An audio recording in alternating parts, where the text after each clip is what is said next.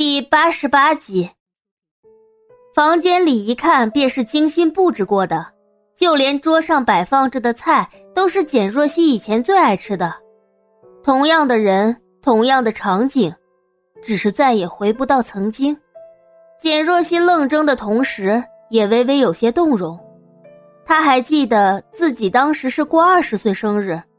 冷夜晨当天就神神秘秘的将他带到了这里，给了他一个同样的惊喜。冷夜晨望着简若曦脸上神色的变化，不禁有些怔然。自从他走了之后，自己就再也没有来过这个地方。两人落座之后，简若曦率先开了口：“你不用这么破费的。”六年前，他也是这样对他说的。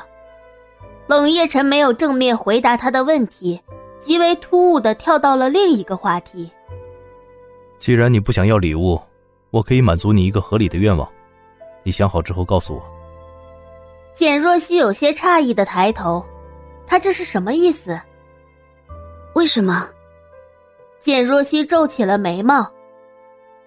突然对我这么好，好的令他来不及反应。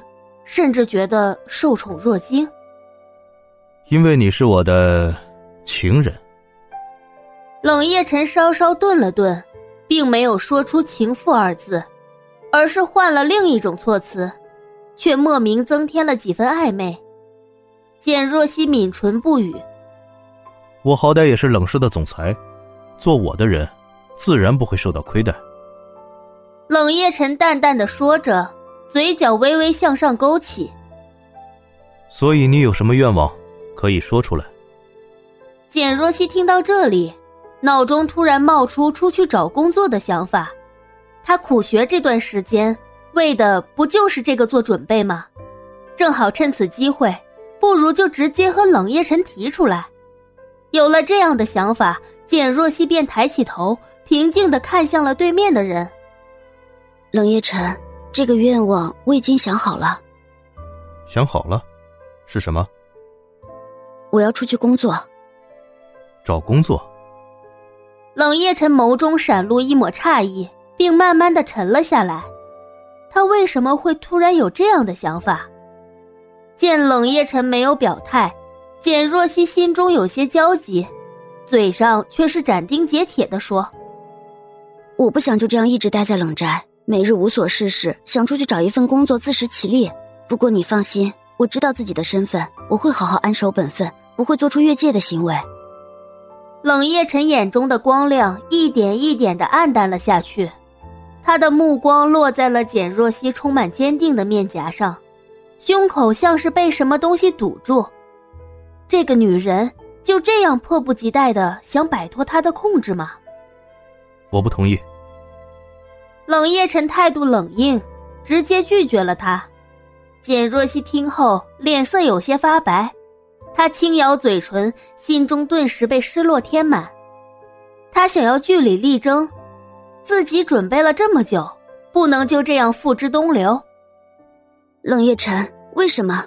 你有你的事业，我也想要有自己的工作。我们之间早就有过协议，你必须听我的。清冷的声音搅动着简若曦的心绪，令她失望不甘。协议，又是那份协议。现实铸就一个人的梦想很简单，打碎梦想也很容易。吃菜吧。冷夜晨淡漠的说了一句，算是结束了对话。望着满桌的菜，简若曦只觉得心中凉了半截，先前的惊喜情绪不复存在。他咬了咬唇，眸光中闪过一丝倔强。这一次，他是绝对不会放弃的。两个人产生了分歧，这顿饭最后也是吃的极其勉强。回到冷宅后，两人便是不欢而散。冷夜晨向林管家询问，得知最近黎洛来的次数很频繁，两人时常在一起讨论一些跟职场工作有关的事情。黎洛通常还会带一些书给简若曦。冷夜晨听后心中了然，什么话也没有说，便径直上了楼。回到房间后，简若曦躺在床上翻来覆去，越想心中越来气。她一个翻身坐了起来，取出手机拨通了黎洛的电话。怎么这么晚了打电话给我？黎洛的声音有些含糊不清，像是在吃着什么东西。简若曦刚想开口将晚上发生的事情告诉他，突然转念想到了什么，故作生气的开口：“嗯，今天是什么日子？你忘记了吗？”“啊，是什么日子啊？”黎洛说着，还真的想了想：“现在快九月份了，嗯，难道是情人节？” 好了好了，我也不指望你记得。他自己都记不住生日。若曦，你打电话给我就是问这事的？当然不是。简若曦稍微停了停，斟酌片刻后说：“李洛，今天我和冷夜晨提了句工作的事情，他不同意我出去，我该怎么办呀？”你说什么？他还不让你去？黎洛顿时炸开。